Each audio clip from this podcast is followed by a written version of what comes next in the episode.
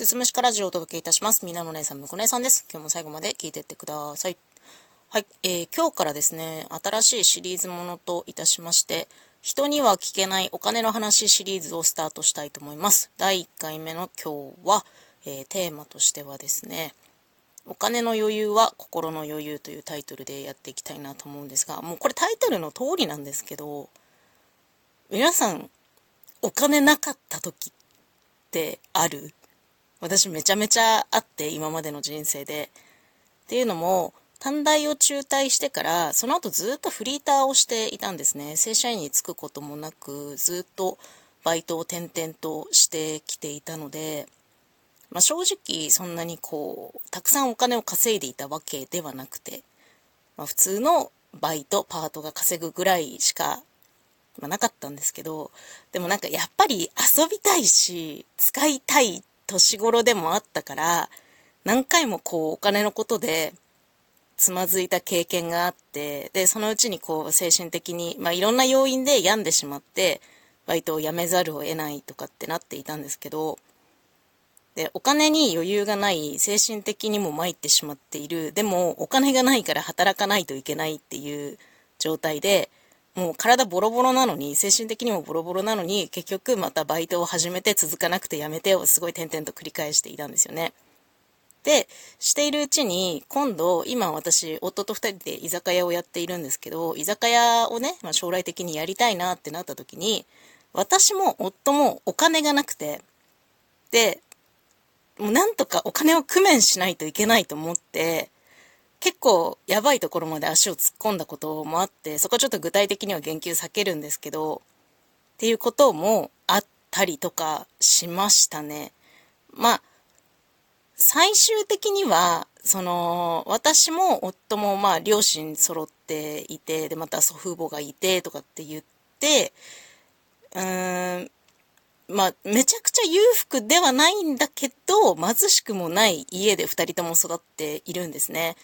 なので、まあ、最終的にはこう実家に助けてもらうっていう場面が結構多くてでも私も夫もギリギリまで助けてって言えなくてだからやばいことに手出そうとしたことも何回もあるしそのもうスマホの検索履歴がやばい検索ワードばっかり羅列みたいな状態にもなっていたりとかもしていてでこれシリーズの2本目で喋ろうと思ってるんですけど、今、当時よりそのスマホ1台で稼げますよみたいな歌い文句の副業ってめちゃくちゃたくさんあるんですよね。で、私がまだそのお金なかったで、お金を工面するためにどうにかしようと思って手を出した副業の類みたいなものもあったんですけど、それがね、結構まあ闇が深いというか、精神を削るようなものだったりとかもしていた。で、お金ない時って本当に精神的に余裕がなくて、完全に視野が狭くなるんですよ。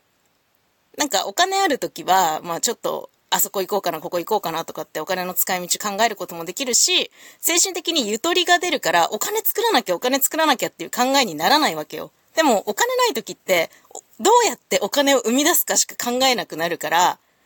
その方法を探そうとすると結構アングラなところまで行ったりとかしちゃうんですよね。で視野が狭い時はなんか選べる選択肢がすっごい極端なものになったりとか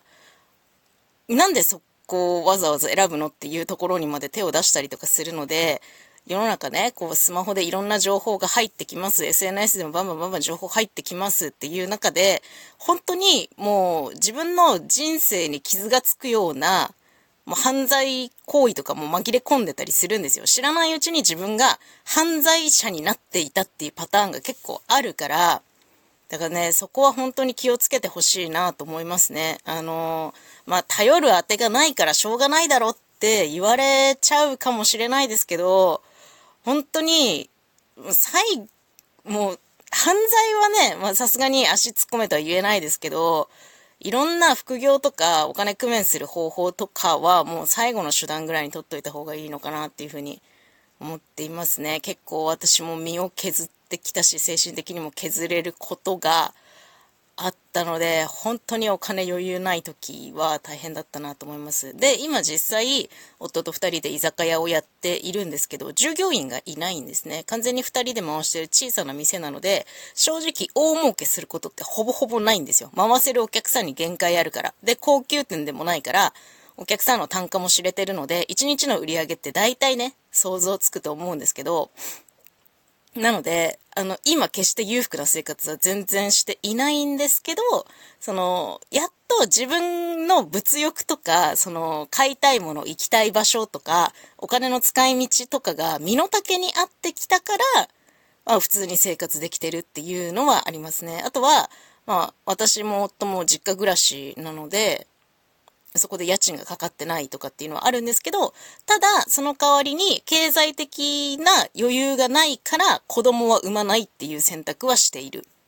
うん。っていうのはある。まあ子供いないのは理由はそれだけではないんだけど、理由の一つとして、その子供に何不自由なく生活や教育させられるような子育てさせるための経済力が今はないから、そこは諦めているっていうのは一つ理由としてあるので、まあね、本当に、その、お金なくてね、ラジオトークやってる人もいると思うの、正直言わないけど。